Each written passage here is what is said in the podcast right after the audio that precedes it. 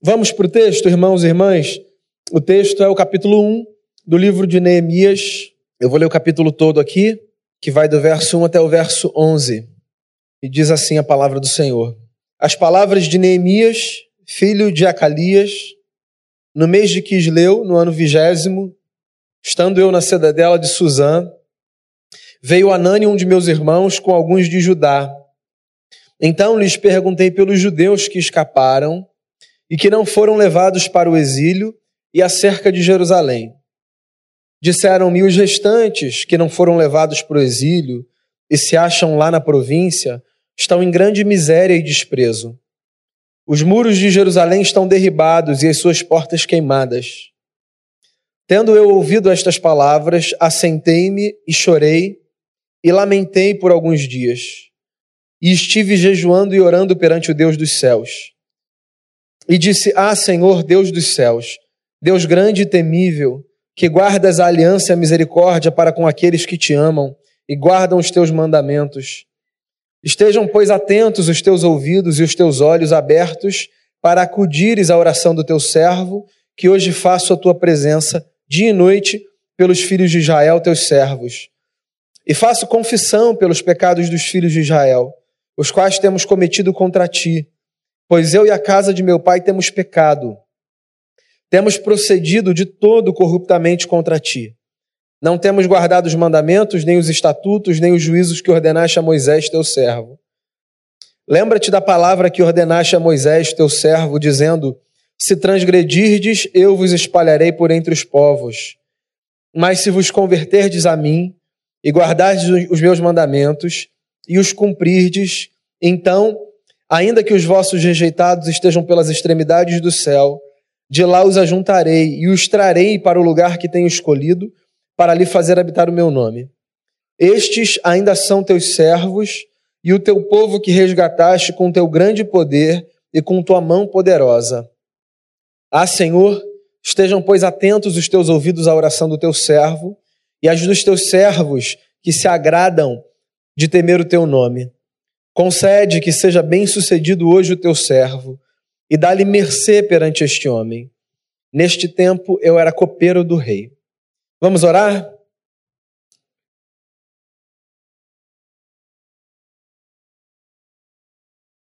Mais uma vez a gente aquieta o coração diante de Ti, ó Deus, diante da palavra.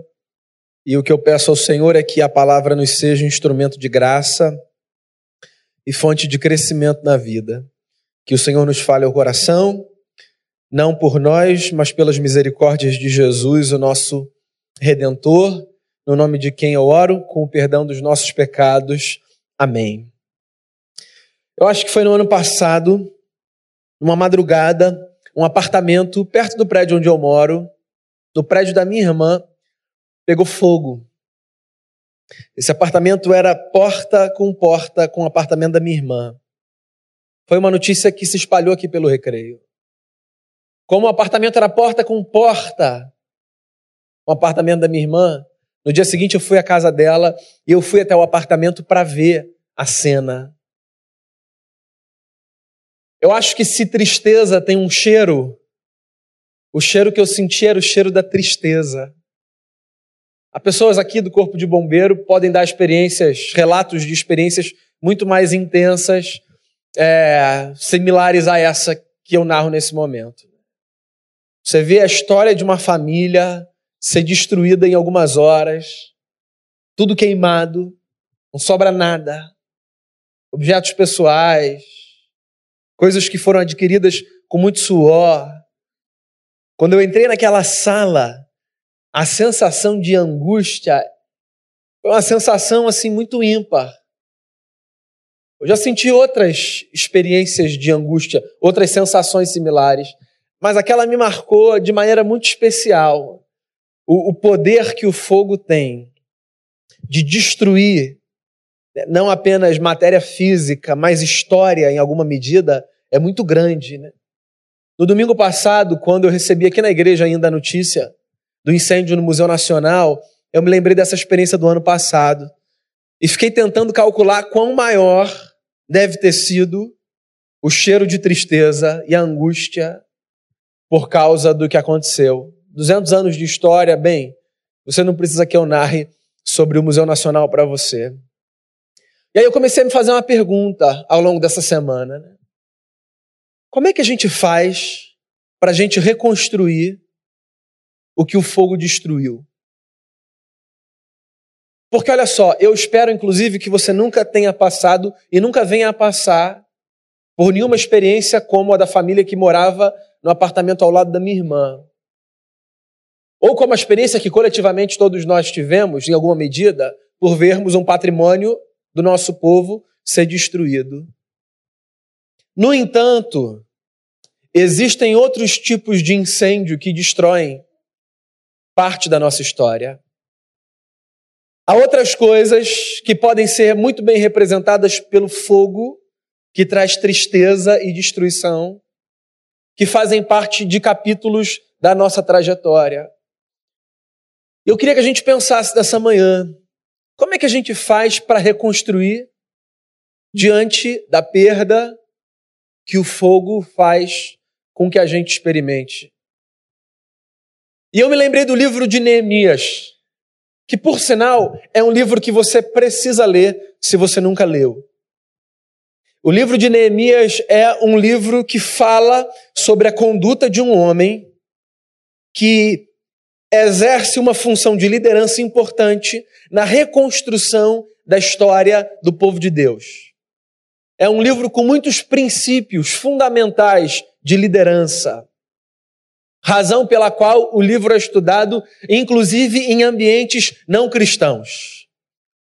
Esse livro é um marco, porque ele é o livro que relata o passo que faltava para que o povo de Israel depois da volta do cativeiro da Babilônia, voltasse a respirar. Deixa eu tentar contextualizar o livro aqui para você, se você não está familiarizado com o livro ou com o texto sagrado. A história de Israel, do povo de Israel no mundo antigo, ela tem um marco, que é o cativeiro babilônico. Quando você estuda os profetas do Antigo Testamento, você estuda, por exemplo, os profetas pré-exílicos, os profetas do exílio e os profetas pós-exílicos. O povo de Israel sofreu de outras maneiras, sendo dominado por outros povos. Só que esse cativeiro em especial marcou a história daquele povo. Cada opressor exerce a opressão de uma forma. Quando os babilônicos invadiram Israel, na verdade Judá, o reino do sul, a política deles de opressão foi a seguinte: eles destruíram a cidade de Jerusalém, capital daquele povo, pegaram o povo, ou boa parte dele, e levaram esse povo para Babilônia. O objetivo deles era o de tirar aquele povo daquela terra e dominar na sua própria terra. Os assírios, por exemplo, que invadiram o reino do norte, tinham uma política diferente. Eles deixaram o povo no Reino do Norte, mas eles se misturaram com o povo para diluir aquela cultura. Eles fizeram casamentos mistos, eles confundiram as práticas culticas do povo de Israel com o seu próprio povo. Os babilônicos não. Levaram o povo cativo. E durante 70 anos, boa parte daquele povo permaneceu no cativeiro. Eles permaneceram em grupos, tiveram por isso a sua cultura preservada. Mas por 70 anos eles ficaram fora da sua terra. A gente passa por uma crise no país. Muita gente sai. Muita gente sai tendo oportunidade de sair. Muita gente sai pensando assim: acho que Portugal vai ser melhor. Ou Canadá, ou Austrália, ou qualquer outro país menos popular no momento para a imigração do que esses três. Uma coisa é você sair da sua terra com dinheiro no bolso, com oportunidade, tendo escolhido sair. Outra coisa é um povo entrar na sua terra, destruir a sua casa, derrubar o seu templo, quebrar os seus muros e dizer: a partir de agora esse lugar não pertence mais a vocês. Vamos para lá. E eu mostro para vocês onde vocês vão viver. A experiência do povo de Deus foi essa. Não saíram porque quiseram, não saíram pelo glamour, nem pelo sonho. Saíram pela força. Tanto foi pela força que, quando eles chegaram na Babilônia, eles deixaram a mala fechada, tudo arrumado, pensando: daqui a pouquinho a gente volta. Um profeta do exílio, chamado Jeremias, escreveu uma carta em nome de Deus, dizendo assim para o povo: desfaçam as malas, tirem as harpas das árvores, construam casas, formem família. Vocês não vão sair daí agora. 70 anos se passaram. Os medo-persas passaram a dominar o mundo. O império da Babilônia caiu. E os medo-persas então fizeram com que o povo começasse a voltar para o território de Israel, Judá, Reino do Sul. Primeira leva veio com Zorobabel, 50 mil homens. Reconstruíram o altar. Um parêntese aqui. Quando o fogo destruir a sua vida e você tiver que reconstruir, comece reconstruindo pelo altar. Esse marco aparece na Bíblia algumas vezes. Sempre que você perceber que a sua história foi destruída, em alguma medida, pelo fogo, comece reconstruindo a sua vida a partir do altar. O altar é o lugar pelo qual a gente reconstrói a nossa história. Quando as coisas saírem do eixo, a primeira coisa que você coloca no lugar é esse lugar da adoração. Não o altar físico, o altar do coração. Começa a reconstruir por ali. Faz como o povo fez. Faz como Noé fez quando saiu da arca. Noé desce da arca, terra seca. Primeira coisa que ele faz com a sua família, constrói um altar. Porque se nós sabemos quem nos fez, e se nós sabemos para o que nós fomos feitos, então nós reconhecemos que a nossa vida só faz sentido se nós começarmos a nossa história dobrando os joelhos diante daquele que nos sustenta no dia bom e no dia mal. Volta uma leva, reconstrói o altar. Volta a segunda leva com Esdras, Outro livro que vale a pena você ler, um livro antes de Neemias. Eles reconstroem a vida. Porque não adianta só a gente reconstruir o altar. A gente precisa reconstruir a vida. Porque o altar só faz sentido se a gente tiver vida. Porque o altar não é um lugar para onde eu vou dobrar o meu joelho. O altar é essa experiência que eu carrego no coração enquanto eu vivo. A minha devoção a Deus acontece em todas as esferas da minha vida, todos os lugares. Por onde eu vou, Jesus vai comigo e a Ele eu adoro como Senhor da minha existência. Depois veio a terceira leva. E a terceira leva veio trazida por Neemias, autor desse livro. E o que Neemias faz com a terceira leva é reconstruir os muros da cidade de Jerusalém. No mundo antigo, se você quisesse deixar uma cidade exposta, você derrubava os seus muros. Era a segurança da cidade. Altar, vida, muros. O movimento de reconstrução da vida é sempre esse: de dentro para fora. A gente cuida do coração, a gente cuida da vida. E aí a gente cuida das coisas periféricas. Às vezes a gente se perde tentando reconstruir vida porque a gente vem de fora para dentro.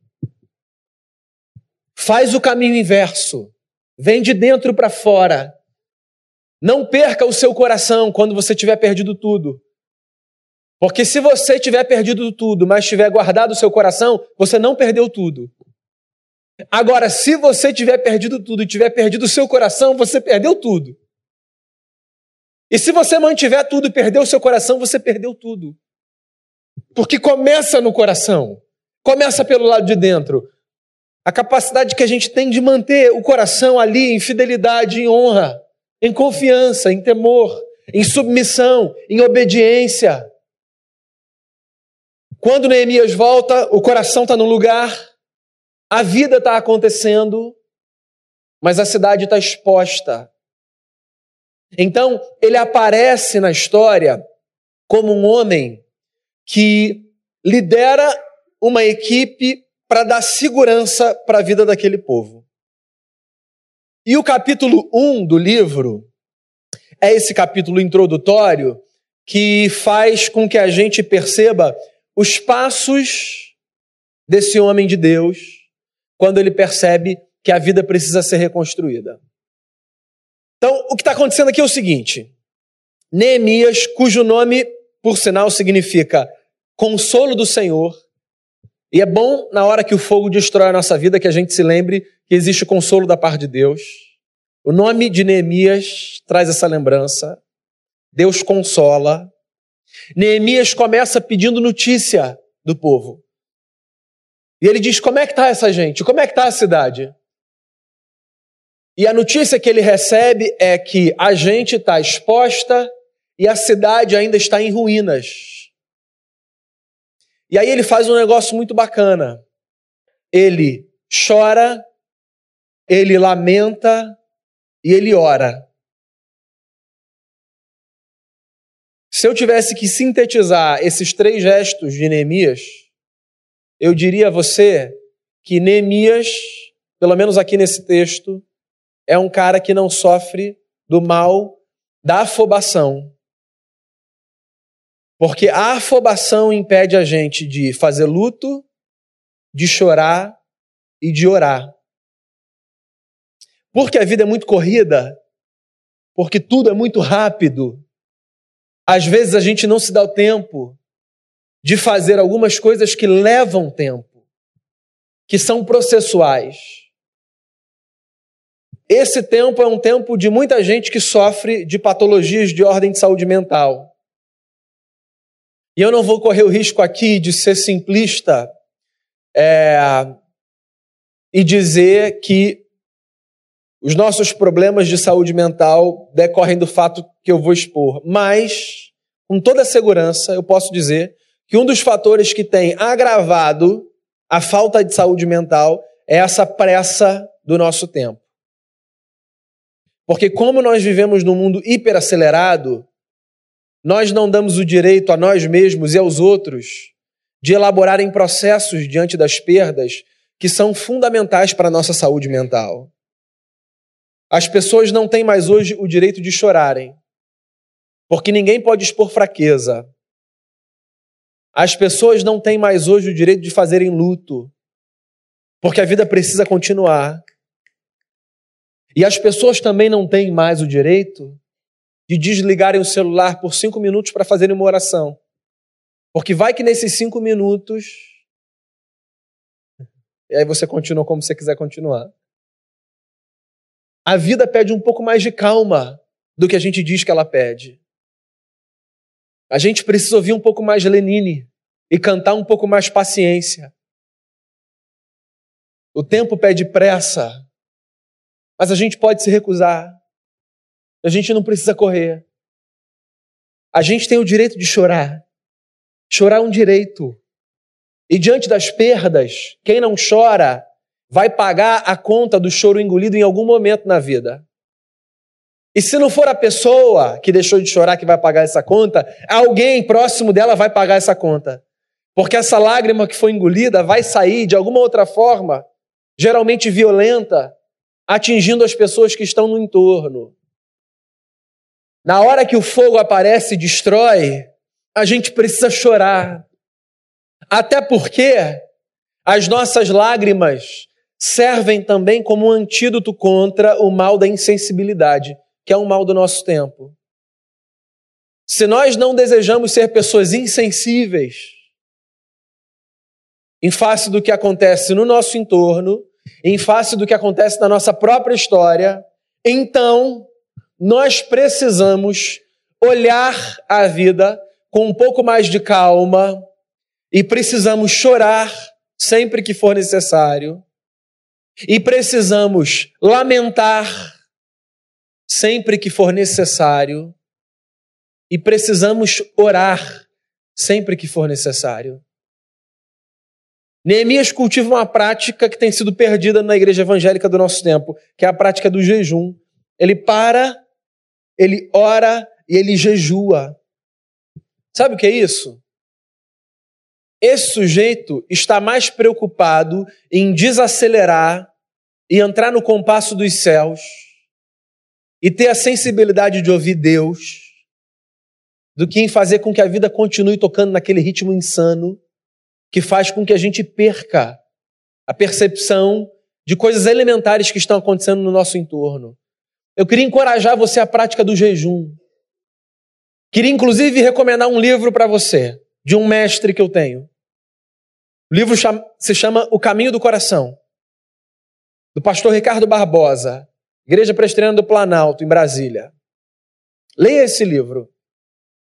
Vai fazer bem a sua alma. E talvez ele funcione como incentivo mais sofisticado e mais belo do que eu passo a dizer aqui a vocês. O jejum é uma prática que a gente precisa cultivar. Não como um instrumento de barganha. O sujeito que jejua para ver Deus fazer o que ele quer não entendeu absolutamente nada do jejum. O jejum não é essa greve de fome que vai fazer com que Deus olhe para você e diga: Nossa, estou com pena do fulano, está se esforçando muito, acho que eu vou fazer o que ele está pedindo. Tem nada a ver com isso. Esse jejum desse tipo é um jejum infantilizado. O jejum tem a ver com fazer com, com que o nosso corpo desacelere e com que a gente aprenda a ter um pouco mais de disciplina e de controle sobre o que a gente julga ser incontrolável. E com que a gente tenha um pouquinho mais de sensibilidade para a gente tentar ouvir Deus no coração, ouvir Deus na palavra, ouvir Deus na voz do outro. Neemias é um líder, e quando ele vê a cidade do jeito que ele vê, ele chora, ele ora, ele lamenta e ele jejua. A chance da gente errar na tarefa de reconstruir a vida quando a gente não faz essas coisas é muito grande. Eu não quero ser aqui profeta de morte e dizer que vai dar errado para você, não. Mas, se você desacelera, ora, chora o que tem que chorar, jejua, lamenta e busca ouvir Deus, você tem mais chance de acertar. Porque a afobação nos faz mal. Daí Neemias faz mais uma coisa muito bacana aqui. Além de orar, chorar, jejuar e lamentar, Neemias confessa os seus pecados a Deus. Isso é uma coisa muito bacana. E Neemias é um líder tão genial que ele pede a Deus perdão pelos seus pecados e ele pede a Deus perdão pelos pecados da comunidade. Então ele faz esses dois movimentos. Olha só, nem tudo que de ruim acontece na nossa vida é resultado de escolhas equivocadas nossas. Mas boa parte do que de ruim acontece na nossa vida é resultado de escolhas equivocadas nossas. E vamos combinar o seguinte: se a gente erra, vamos errar uma vez só. Porque você errar e não se dar o trabalho de tentar perceber onde você errou, significa errar duas vezes. O Neemias sabe que o povo foi para o cativeiro por causa de pecado. Eu não sei se essa é uma informação que você tem. Quando o povo vai para a Babilônia, o povo vai, a Bíblia ensina isso para a gente, por causa dos pecados do povo. O cativeiro foi um juízo de Deus. Então eles erraram. E eles escolheram o que eles plantaram, numa linguagem popular. Pois bem, faça um paralelo com os erros da sua vida. Às vezes as chamas destroem parte da nossa história por fatores outros. Então, às vezes, as coisas vêm a ruir não por erros nossos. Mesmo assim, a gente pode fazer um exercício. Mas qualquer pessoa que queira viver com decência e com maturidade reconhece que muitas vezes as coisas dão errado por erros nossos. E olha só, pode não ser um incêndio grande na vida, não, pode ser uma coisa pequena. Pode ser um incêndio pontual numa relação. Pode ser um vacilo no trabalho. Pode ser uma mão errada na educação dos filhos. Qualquer coisa que represente esse fogo que destrói. Quando a cena for essa, de fogo destruindo, consumindo, além de chorar e de orar, faz um exercício. E não o exercício de ver onde o outro errou. Esse negócio de eu fazer o exercício de ver onde o outro errou é muito reativo. Ele só aumenta a chama, só inflama mais. Porque olha só, se eu me sento com a Denise diante de uma crise e começo a conversa dizendo assim: sabe qual é o seu problema, amor? Acabou. Eu joguei álcool no negócio. Eu preciso ter a humildade a maturidade de fazer um exercício que me leve não para diagnosticar os erros do outro, mas para diagnosticar os meus próprios. Não que eu não possa ajudá-la a perceber os dela, como ela me ajuda a perceber os meus. Mas olha só, quem é que dá crédito a uma pessoa que, diante de uma reflexão, só consegue perceber falhas alheias? Quem dá crédito a essa voz? Ao sujeito que sempre tem alguma coisa para falar, mas curiosamente ele nunca tem nada para falar sobre si. Porque a fala dele sempre é a fala que lança luz no erro alheio. O Neemias olha para o incêndio. E depois de chorar e de refletir, ele diz: perdão pelos meus pecados. E ele diz perdão pelos pecados do povo. Ele é líder naquele processo de reconstrução. Nada mais justo do que ele fazer não apenas uma análise pessoal, mas uma análise coletiva. Como pai dos meus dois filhos, como marido da Denise, eu preciso fazer análises não apenas, não apenas das minhas falhas pessoais, mas dos processos equivocados nesse ambiente onde eu sou líder. Como líder de uma comunidade de fé, eu preciso pensar não apenas nos meus erros, eu preciso pensar onde nós, enquanto comunidade, estamos errando. As nossas leituras, elas precisam ser comunitárias também. As nossas leituras das nossas falhas, elas precisam contemplar essas duas dimensões. De tal forma que quando eu percebo erros pessoais, eu peço perdão por eles, e quando eu percebo erros coletivos, em ambientes onde eu sou responsável, eu peço perdão por eles também.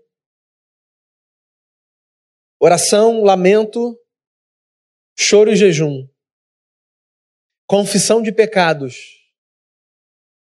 Neemias continua e depois de pedir perdão pelos pecados, ele faz uma coisa curiosa que a gente costuma fazer quando a gente está desconfortável com a nossa vida diante de Deus. Ele fala assim: Deus, que o Senhor se lembre da aliança que a gente tem. Quando a gente vacila com Deus, a gente tenta lembrar Deus do que ele já sabe. Ó, oh, Senhor, não se esquece, hein? A gente tem uma aliança. É porque, como a gente não sabe lidar com aliança, a gente acha que Deus também não sabe. E a gente acha que a gente precisa ficar lembrando Deus de como é ter uma aliança.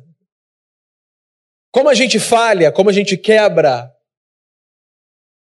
E como isso nas nossas relações traz um custo, como isso é ruim, como isso faz com que a gente pague conta. Quando isso acontece na nossa história com Deus, a gente tenta lembrar Deus do que ele não precisa ser lembrado. Deus sabe o que é ter aliança. Fica tranquilo. Deus vai amar você até o fim. Deus vai cuidar de você até o fim. Deus sabe o que significa honrar uma palavra.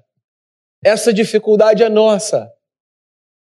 Quando você falhar com Deus, ou quando você falhar com Deus na relação com o próximo, tenha a hombridade e a humildade de pedir perdão, sem precisar lembrar Deus de nada.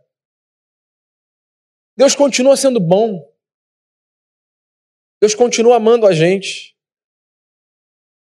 Tem muita gente que foi educada teologicamente de uma maneira muito equivocada. E que tem muito medo de Deus abandonar. Se tem uma coisa que eu acho belíssima na teologia reformada, na leitura que a teologia reformada faz das Escrituras Sagradas, é essa notícia poderosa de que Deus não nos desampara em hipótese alguma no curso da nossa história. Em hipótese alguma, alguma. Tem gente que diz amém a isso, mas continua com crise. E sabe quando eu percebo isso? Quando a pessoa está narrando a história de um terceiro e diz assim: ih, Fulano fez isso, é. Então aí eu acho que não deu, não. Como assim não deu, não? Que autoridade é essa que a gente tem para mudar, inclusive, a palavra do Deus que disse: Eu jamais desampararei vocês. Que força é essa que a gente tem, que surge às vezes maior do que a força do apóstolo, que quando escreve a igreja de Roma, diz: Nada nos separará do amor de Deus que está em Cristo Jesus. Nada. Nem poder, nem altura, nem principado, nem potestade, nem anjo, nem presente, nem futuro, nem qualquer outra criatura. Nada nos separa do amor de Deus que está em Cristo Jesus. Você não precisa lembrar Deus da sua aliança. Se isso fizer bem ao seu coração, você pode fazer, ele vai entender. Mas você não precisa gastar sua energia com isso. Deus entende de aliança. E Deus vai amar você até o fim. Isso não é um aval para você viver de qualquer maneira, pelo contrário. É para você pensar assim: caramba, se não tem absolutamente nada que faça com que ele deixe de me amar, e absolutamente nada que faça com que ele quebre essa aliança, então eu vou viver a melhor vida que eu puder viver em gratidão a ele por esse amor incompreensível que atingiu a minha história. Depois que ele tenta lembrar Deus da aliança, ele clama por misericórdia. Que talvez seja o clamor mais necessário. Quando você não souber pelo que orar, ore por misericórdia. Sabe o que significa misericórdia? Literalmente, misericórdia significa colocar o coração na miséria alheia. É uma expressão muito forte e que descreve muito bem o que Deus faz na nossa vida. Quando eu entrei naquele apartamento no ano passado, e eu vi tudo de preto e aquele cheiro de tristeza, eu me senti um sujeito tão impotente. Porque o que, que eu posso fazer diante de um cenário como aquele? Eu entrei e eu saí. Com aquela sensação de mãos atadas. A sensação que nos vem em alguns momentos da vida. Quando Deus entra na nossa história, nesse cenário de fumaça e parede preta e tudo destruído, Deus entra e ele derrama graça. Ele não sai. Ele entra e ninguém tira ele dali. Porque a graça do eterno, que se derrama quando nós clamamos por misericórdia, uma vez derramada sobre a vida dos seus filhos e filhas, não é retirada dali nem por um decreto. Deus chega para ficar. E é essa presença divina no meio do caos que dá a gente condição de reconstruir a nossa vida.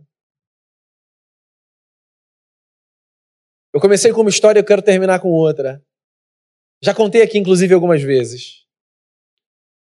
Um incêndio que aconteceu numa cidade pequena nos Estados Unidos, no prédio anexo de uma igreja. Esse prédio servia como abrigo para moradores de rua. Essa igreja tinha um projeto social fascinante na cidade. E por alguma razão, o prédio pegou fogo e foi todo destruído. O pastor dessa igreja, com o prédio em chamas ao fundo, estava sendo entrevistado por uma repórter. Que no exercício do seu trabalho desejava, imagino eu, ver ali alguma espécie de comoção. As perguntas dela eram assim: E agora, pastor, como é que vai ser? O prédio destruído. Trabalho tão bonito que vocês faziam.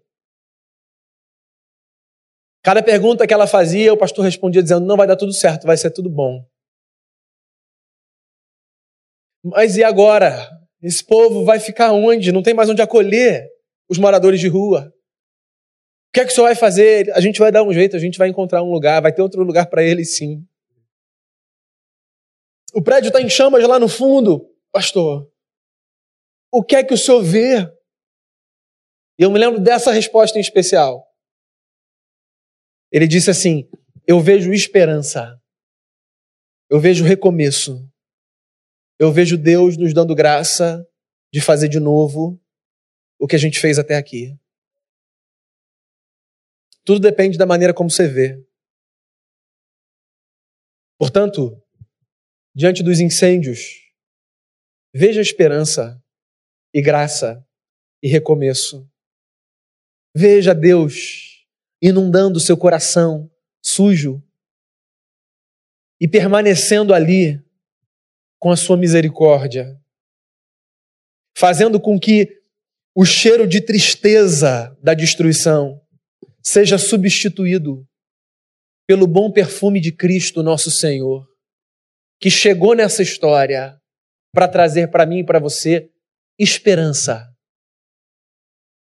20 anos de Igreja Presteriana do Recreio. Você acha que foram todos bons? E que todos os nossos dias foram fáceis? Você acha que a gente só riu? A gente já derramou muita lágrima. E uma coisa a gente tem aprendido. A começar com o pastor que estará aqui hoje à noite, que plantou essa comunidade. A gente tem aprendido, diante das lutas, a chorar, a orar, a jejuar e a lamentar. A gente tem aprendido a dobrar os joelhos no exercício de reflexão e de humildade e a dizer: perdão, Senhor, pelos nossos erros e pelos nossos pecados. Às vezes a gente tenta lembrar Deus da aliança. É porque a gente é quem a gente é. Mas no final das contas, uma coisa que a gente não deixa de fazer é rogar a Deus por misericórdia. Porque quando eu olhar para um incêndio na minha vida, para além da leitura da tragédia, eu quero ler esperança e reconstrução. Que seja essa uma verdade na sua vida. Que seja essa uma verdade na sua casa. Que seja essa uma verdade na nossa comunidade de fé. As ruínas não colocam um ponto final na nossa história. Deus sempre nos dá a graça de reconstruir os muros, reconstruindo primeiro o altar e colocando ordem na vida. Que seja assim na nossa história, para a glória de Jesus, o nosso Senhor. Vamos orar? Você pode fechar os seus olhos.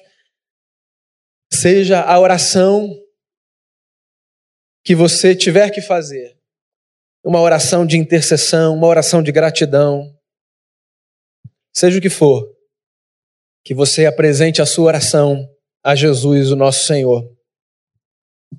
Ouça essa canção e faça dela também a sua oração. Senhor, que o Senhor opere na nossa história, que o Senhor inunde a nossa vida com a misericórdia e com a graça que vem dos céus.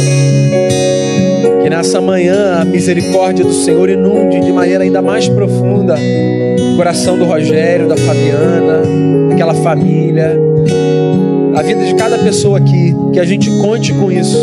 Não tem nada mais precioso com o qual a gente possa contar do que com a misericórdia do Senhor. E é por ela que nós clamamos.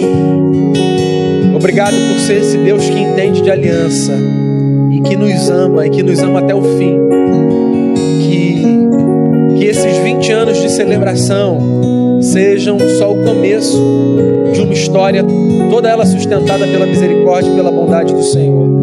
Que a gente ainda faça muita e muita festa nos dias fáceis e nos dias difíceis, por nos lembrarmos da aliança que o Senhor tem com a gente. Muito obrigado por ser esse Deus maravilhoso que nos sustenta com graça e com bondade. No nome de Jesus, o nosso Senhor é que eu oro. Amém. Amém.